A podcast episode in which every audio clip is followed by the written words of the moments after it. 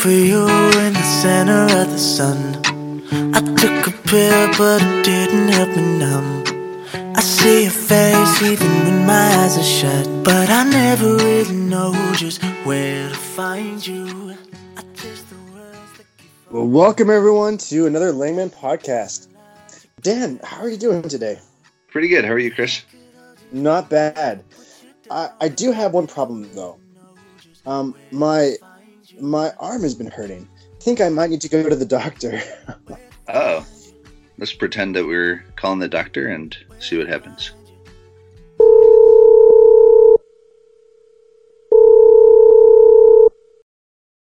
Good morning. This is Dr. Jensen's office. How can I help you?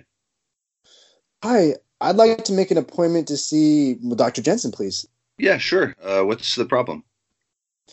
Um, so lately I've been having a just a pain in my arm, Where exactly?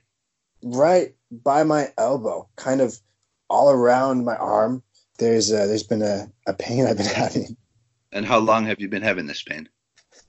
uh, about three weeks now. Three weeks. Uh oh. You better come in quickly. Have you been to see Dr. Jensen before? No, I haven't. But I my friend told me that he's really nice. He is really nice. Um, what is your name? My name is is Chris. C H R I S? That's right. Chris Eads. Eads. How do you spell that? E A D S. Okay. Chris Eads. Got it.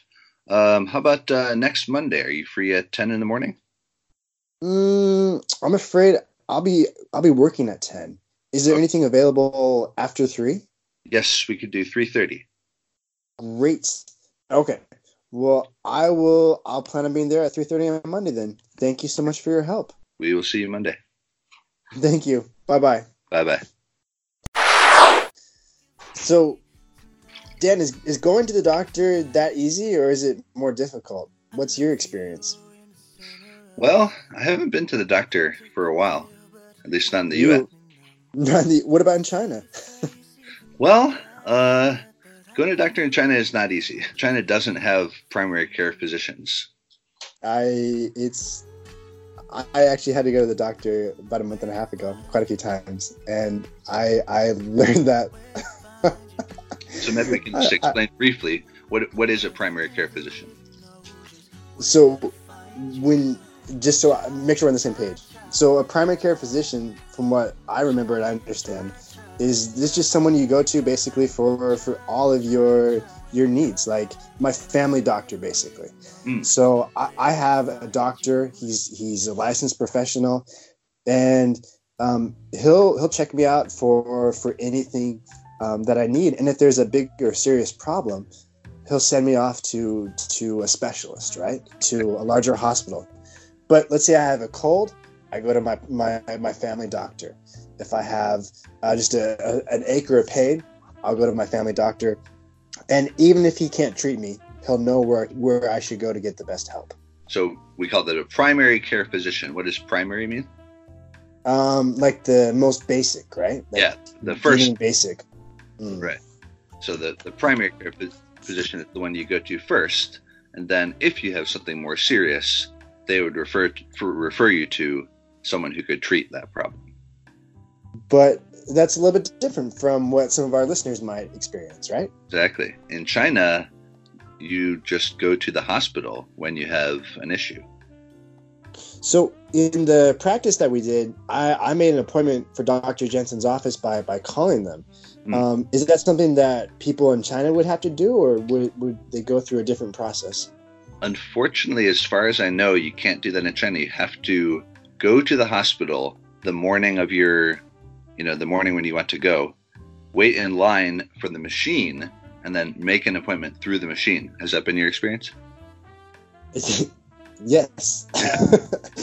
so um, and so I there I, we're sick, right? And Yeah. waking up at six thirty in the morning to, to get in line at the hospital to to to meet with your doctor, and uh, you know I, I have to give them credit where it's due. Like the professional, the doctors I met here were super professional, incredibly kind, wonderful people, and they helped me out.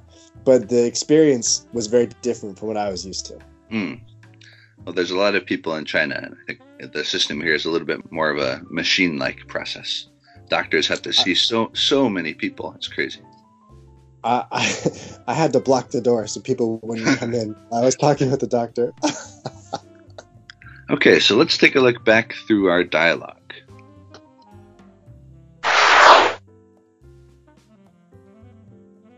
Good morning. This is Dr. Jensen's office. How can I help you? Hi, I'd like to make an appointment to see Dr. Jensen, please. That's a very normal way um, of, of asking a, a question and then responding. And one thing that I notice as I'm looking about this is it's very polite. Like there's no demands. You're you're trying to to ask me the questions in the most polite way possible, and I'm trying to express, you know, make a request in a similar fashion. Yes, exactly. So instead of what do you need, which would be very blunt, I said, Mm. how can I help you? Right. And and that's that's a very normal way of speaking. That's that's a, that's how we do things where I'm from. And is it it's probably similar on on the East Coast for you guys, right? Definitely. Right. see what else. Uh, what's the problem? Um so lately I've been having a just a pain in my arm. Where exactly? right by my elbow, kind of all around my arm. There's uh, there's been a, a pain I've been having. Okay. So could you tell everyone what, what is your elbow? So the elbow is kind of like the knee of the arm, and um, you know, as as a patient, you're not expected to know all the technical terms or the the medical terms for the parts of the body, but if you can, you know, know the basic words, you know, arm, leg, knee, elbow, head, chest, I think you'd be in pretty good shape as you're trying to make an appointment to visit a doctor. I agree. All right. And how long have you been having this pain? Uh, about three weeks now. Three weeks. Uh oh. You better come in quickly. So, uh, that again, that's that's like a, a polite way. I feel like I mean, it's it's it's like you know how how long has the problem existed for? Have you, you know, is it something that is urgent? Is it something that you've already been dealing with for a while?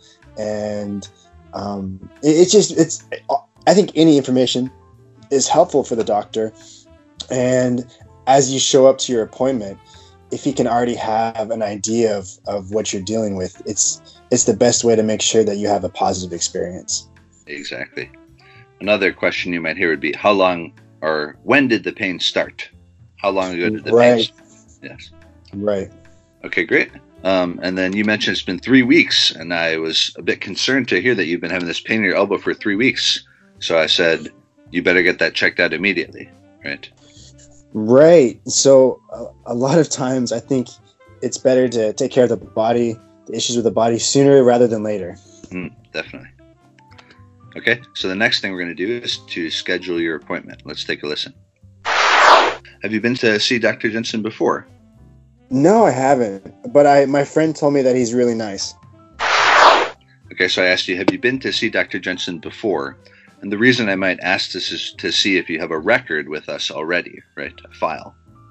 Right. To see I mean, if a lot of the information that I'll need to give the doctor, if I've been there before, you you already have it, right? Exactly. Um, and you had not been there before, right? Right. Okay. So, but I'm excited for the visit. Okay, let's let's listen. What is your name? My name is is Chris. C H R I S? That's right, Chris Eads. Eads. How do you spell that? E A D S. Okay. Chris Eads. Got it. Okay, so this is something that happens, of course, anytime that people are talking to each other over the phone and they need to write down the other person's name. They ask, How do you spell that? And that's not rude at all. That doesn't mean you don't know English. In fact, I think that's the, the best policy because names are complicated. Yes. And um, whenever I, I meet someone in China, I, I often ask them, "How do you write your name?" Uh, and Mm. Chinese people sometimes they write it on their hand, but I usually can't read it, so I have to have them write it into my dictionary for me to see the character. Interesting. Mm. So in English, we say, How do you spell your name? In Chinese, they ask, How do you write your name? Right, exactly. Because of course, you know, we, we use letters and it's a little more complicated in Chinese. I understand. So so so yeah, when you say how do you spell your name, you know, my name is Gilles. Um, and it has two L's in a row, and that's the hard thing for people to distinguish. Like if I say too quickly, my name is g-i-l-l-e-s they might only hear one L, mm. So Giles. Yeah. So, which is also a name. So what I started doing is I started either saying G I Double double L. L E S, yep, or else pronouncing it in two parts like G I L L E S. ah, good ideas. Yeah. I, yeah, that's a, that's a good point. Even with with our names, maybe uh, they're they're not the most common, and so even native English speakers might need a little bit of help in order Yeah. to spell it correctly. Right, but if you're if you're a Chinese speaker and you meet someone or talk to someone on the phone and you don't understand their name, it's not at all rude, and it's a great idea to ask them, "Oh, how do, how do you spell that?" I agree. Okay, great. Uh, let's continue.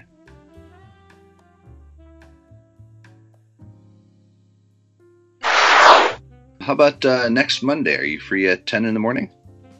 Mm, I'm afraid I'll be I'll be working at ten. Is there Okay. anything available after three? Yes, we could do three thirty. I said, "Is is next Monday at ten available?" And you said, um, "No." Which again, is it's not at all rude. You're just trying to figure out what's the time that that both of you guys are available. Right, exactly. So if if if uh, we, I want to meet with the doctor, he wants to meet with me, but we can only meet when we both have time. Exactly. Okay, so we agreed on three thirty in the afternoon, right? Uh huh. So even though you didn't say 3:30 p.m., Hmm. that's implied because Right. doctors don't usually work at 3:30 in the morning unless it's they're in an emergency room. Good. Right. So you don't usually need to. If, if I say, you know, are you free Friday at at four? I don't really need to specify whether I mean four p.m. or Right. four a.m. Right. Are there any examples when you would need to? If I mean, if you say ten, I guess that might be eight, nine, or, or ten. eight. Yeah, eight, nine, or ten. I agree. Those are because it could happen. It and could- usually there's other clues in the conversation. Like, do you Right. want to get breakfast? Mm, Eight in the morning. Do you want Right. to have dinner? right. Eight at night. Right. Okay. Cool. Uh, let's continue. Okay. That is uh, three thirty on Monday. Okay. Well, I will. I'll plan on being there at three thirty on Monday. Then. Thank you so much for your help. We will see you Monday. Thank you. Bye bye. Bye bye. Okay, so I confirmed your appointment time with you one more time, three thirty on Monday, and then I said we'll see you Monday. Fantastic. And I know that my my arm pain is going to be taken care of. Excellent. thank you. Thank you, Dr. Jensen. yeah, uh, uh, you're welcome from from his secretary. Dr. Jensen's office. Thank you, Dr. Jensen's secretary. Our pleasure. Okay, so I hope that our listeners could understand all that dialogue. Um, do you think there's any other parts that we need to clarify? Um, maybe we can just uh, tell them like some some vocabulary phrases re- really Mm. quickly. So, for example, make an appointment. Mm. Make an appointment. What does that mean? Well, it's to make a time, choose a time when you're going to go see the doctor. Okay, perfect. How about uh, what's the problem? So that means what what what what's your sickness? If you're sick, what how do you feel? That's bad. If you have a injury, like a cut or a bruise, where's the injury? What's the problem? Okay, great. And have you been here before? Right. So we talked about this. Do you do you have a file with this doctor already or is this a new doctor? Okay, great. And I, I think that's it. Thank you so much. Okay.